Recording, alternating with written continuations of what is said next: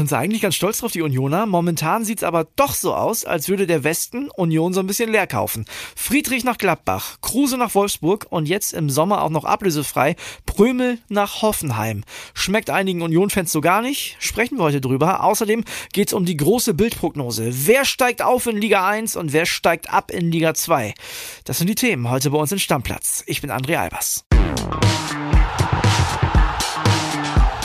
Stammplatz.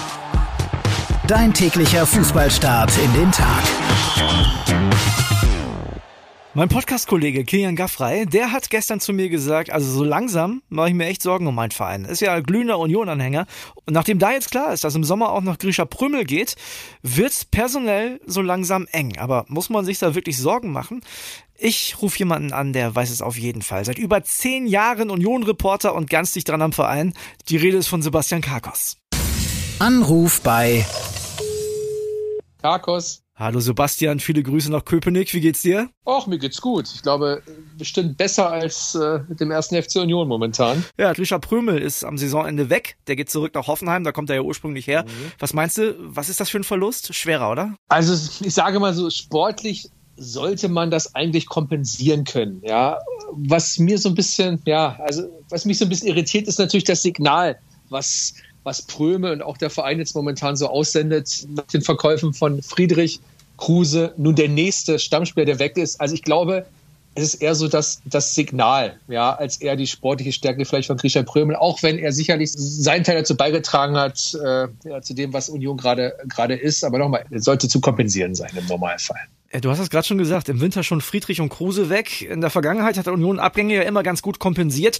Jetzt läuft sportlich gerade nicht so gut. Waren die Leute diesmal zu wichtig? Jein. Also ich glaube, dass, dass Marvin Friedrich eigentlich ersetzt wurde durch Dominik Heinz oder Baumgartel Jeckel. Das ist meiner Meinung nach ist das, ist das okay. Natürlich Max Kruse wenn man jetzt die drei Spiele sieht, in denen er nicht gespielt hat, dreimal verloren, dreimal kein Tor geschossen, das kann ja eigentlich kein Zufall sein. Ich glaube schon, dass so seine Überraschungsmomente einfach, ähm, einfach fehlen. Ja, und auch der Mannschaft fehlen vielleicht diese Überraschungsmomente. Und ich habe manchmal den Eindruck, dass vielleicht sich viele dann so, ja, monatelang so ein bisschen versteckt haben, auch hinter Kruse nach dem Motto, ja, der, der Max wird das schon richten, er hat es aufgerichtet, aber jetzt ist er nicht mehr da. Da war ja gerade diese große Euphorie in Köpenick, Pokal, nächste Runde erreicht, Hertha geschlagen, Gladbach geschlagen, Platz vier dann geht der beste Mann. Also ich habe so den Eindruck, da wurde so ein bisschen der, der Stecker gezogen. Du hast es gerade schon mal gesagt, du glaubst, den Prömel kriegen sie irgendwie kompensiert. Du hast ja ein Bild über das Prinzip Runert geschrieben. Mhm. Der Verein, der setzt auf erfahrene, auf, vor allem auch auf deutsche Spieler. Vielleicht kannst du kurz erklären, was dahinter steckt. Das ist relativ einfach. Also Union betreibt ja,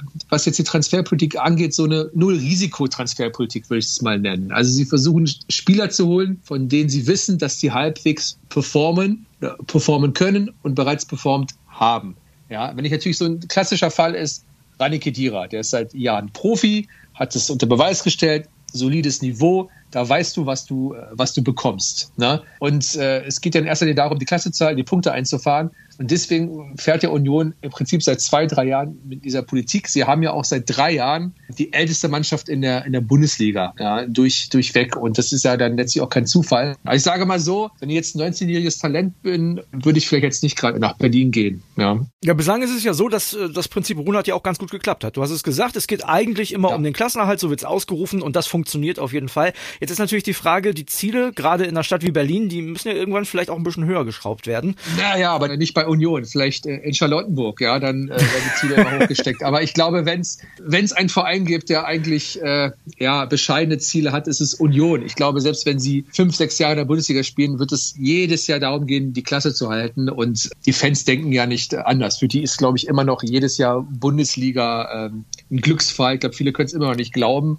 Und deswegen wird sich an der, an der prinzipiellen Strategie ja nichts ändern. Und wenn wir sehen eben, wie schnell das geht, Leistungsträger zu verlassen, kann es ja auch letztlich in den nächsten Jahren kein anderes, anderes Ziel geben. Nicht in diesem Jahr, nicht im nächsten Jahr. Das wird mehr oder weniger immer darum gehen, die Klasse erstmal zu halten. Aber Sebastian, ist das nicht so ein bisschen Augenwischerei? Also ich meine, das war in, zu Zweitliga-Zeiten ja schon so, dass äh, Union da zum Beispiel ja gehaltsmäßig auch ganz gut unterwegs war. Ne? Alle mhm. haben sich gedacht, wo kommen die auf einmal her? Naja, da hat man als Fußballer in einer guten Stadt schon gutes Geld verdient. Jetzt ist es momentan so, so vom Gefühl her des neutralen Fußballfans, sagt man, oh, Union, Fußballromantik, Mensch, das ist so, ein, so eine Mannschaft wie Bielefeld und die spielen halt so eine tolle Rolle. Ja, aber vom, vom Etat her ist es nicht Bielefeld. Das stimmt, aber sie stehen, wenn ich mich jetzt recht erinnere, haben sie, was jetzt den aktuellen Marktwert angeht, steht sie auf Platz 15. Ja, und ich glaube, dass Bielefeld 16. ist, dann kommt noch Fürth und jetzt frag mich bitte nicht, wer die Mannschaft ist, die dann noch zwischen ist. Aber es ist tatsächlich so, dass der Marktwert dieser Mannschaft nicht so hoch ist. Ja, und auch das Gefüge, also dass das Gehaltsgefüge ist ja auch so, dass es relativ viele Spieler gibt, die auf, sich auf einem Niveau befinden, hoher sechsstelliger Bereich. Ja, aber dann musst du eben dann irgendwann auch als Fall noch anerkennen,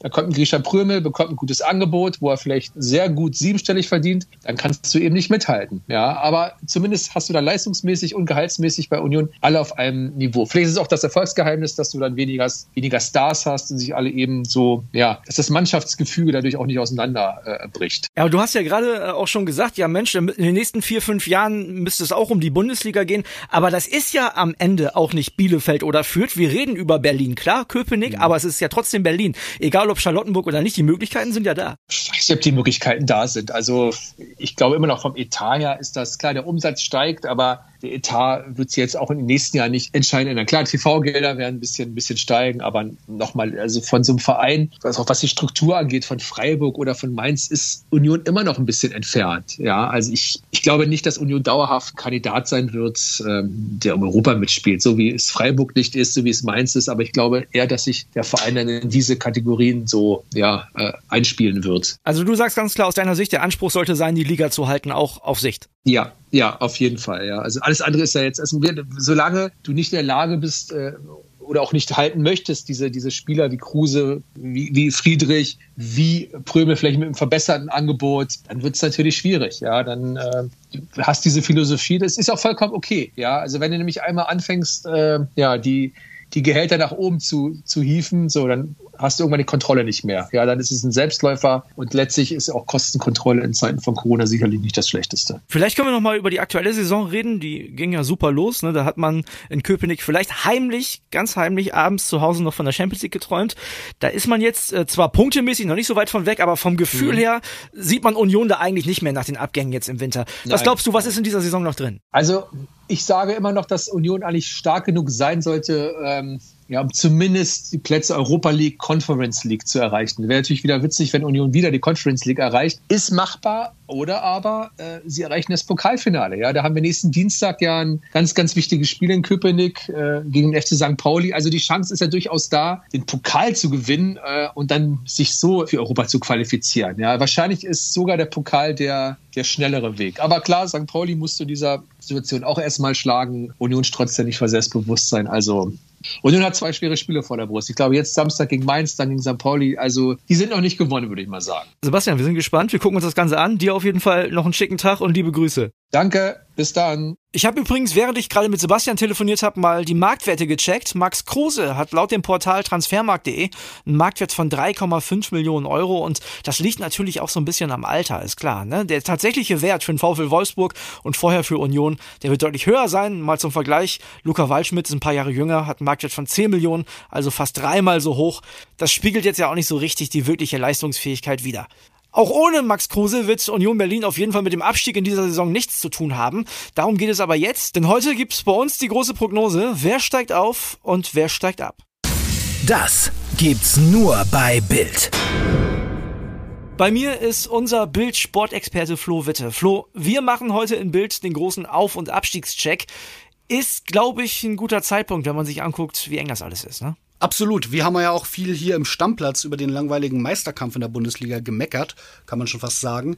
Aber unten in der Tabelle in der Bundesliga und oben in der Tabelle in der zweiten Liga, da kann man sich wirklich kaum mehr Spannung wünschen. Passend dazu haben wir es heute auch Abstiegsdrama und Aufstiegskrimi genannt. Und ähm, da geht's wirklich knackig eng und hochspannend zur Sache. Ja, was habt ihr in der Redaktion alles analysiert? Also, was ist die Basis für eure Prognose da? Wir haben aber Bild das große Glück, dass wir bei fast allen Clubs aus der ersten und zweiten Liga ein, zwei, teilweise sogar drei Reporter vor Ort haben, die ganz eng dran sind, die tolle Quellen in den Vereinen haben, die jedes Training beobachten, die das also super einschätzen können. Die haben wir um Einschätzung gebeten, was läuft gut, was läuft nicht gut, wie ist die Stimmung. Ähm, und dann haben wir uns natürlich so Geschichten wie ein Restprogramm angeguckt, wie einen aktuellen Lauf, den sie haben. Und als diese Fakten alle auf dem Tisch lagen, haben wir gesagt, jetzt trauen wir uns eine Prognose zu, wer landet auf 16, 17, 18 und und wer landet auf 1, 2 und 3. Ja, dann lass uns doch direkt mal auf Liga 1 schauen. Ich würde von mir aus direkt sagen, also wenn Gladbach oder Wolfsburg absteigen, dann moderiere ich eine Stammplatzfolge im HSV-Trikot mit Video für Bild.de. Also ich lege mich fest, das passiert auf keinen Fall. Was sagt die Redaktion? Absolut, das passiert nicht. Wir haben sie reingenommen. Wir sind in der ersten Liga von Platz 12 nach unten gegangen und in der zweiten Liga von Platz 5 nach oben. Aber äh, es glaubt auch keiner bei uns daran und deswegen haben wir uns auch festgelegt, dass Wolfsburg und Gladbach damit gar nichts mehr zu tun haben. Wie sieht's bei den anderen aus? Bei Fürth sind wir uns einig und da spricht leider auch alles dafür, dass das nicht mehr reicht. Der Abstand ist einfach zu groß, die Qualität ist da zu klein. Fürth muss leider wieder runter. Okay, das heißt, zwei Plätze sind noch zu vergeben, ein direkter Abstiegsplatz und der für die Relegation. Genau, jetzt wird's spannender. Platz 17 ist eine äh, schlechte Nachricht fürs Ländle, äh, eine schlechte Nachricht in unserer Prognose, muss man ja sagen. Wir glauben, dass der VfB Stuttgart nach zwei Jahren Bundesliga wieder runter muss. Da passt's vorne im Moment einfach nicht, da ist äh, keine richtige Torgefahr. Jetzt kommt auch noch Verletzungspech dazu. Silas ist für den Rest der Saison raus. Das ist bitter, weil Stuttgart, glaube ich, echt ein Club ist, den viele neutrale Fans auch gerne in der Bundesliga sehen, der einfach dazugehört aber ähm, das wird nichts werden. Ein Platz ist noch über. Wer muss in die Relegation? Und ich glaube, ich sehe es dir schon an, äh, das ist ein Verein, mit dem hattest du schon mehrfach was zu tun, ne? Mit dem Verein hatte ich mehrfach was zu tun. Äh, das ist Hertha, der in unserer Prognose auf dem Relegationsplatz landet. Das war eng, muss man ehrlicherweise sagen. Auch Augsburg oder Bielefeld hätten da landen können. Im Endeffekt haben wir uns nach allen Fakten, die dann auf dem Tisch lagen, für Hertha entschieden. Ausschlaggebend ist, glaube ich, dass bei dem Club jetzt so eine Negativdynamik reinkommt, die man oft hat, wenn es nicht läuft, wo dann immer noch mal was dazukommt. Das sind Dinge, die passieren nicht, wenn wenn es läuft. Wenn es nicht läuft, äh, passieren sie einfach. Ist ein bisschen wie verhext und bei Hertha ist das so. Der Corona-Ausbruch ähm, war jetzt ein gutes Beispiel, wo, glaube ich, acht Spieler ausgefallen sind vor dem Spiel mhm. äh, gegen Leipzig und der Club da völlig untergegangen ist. Unruhe von, in Anführungsstrichen, außen durch äh, Lars Windhorst, der sich da jetzt beschwert hat und gesagt hat, eigentlich habe ich mir das ganz anders vorgestellt. Das läuft einfach nicht bei Hertha und darum glauben wir, dass es am Ende in der Relegation landet. Also der Abstiegskampf in Liga 1, der wird mega spannend. In Liga 2 ist das Ganze noch ein bisschen kribbeliger, also vor allem für mich als Werder-Fan, ist ja klar. Ich habe es gestern schon hier im Podcast gesagt. Sechs Punkte liegen zwischen Werder und Nürnberg, also zwischen Platz 1 und Platz 7. Ihr habt euch mit den Top 5 heute in Bild beschäftigt.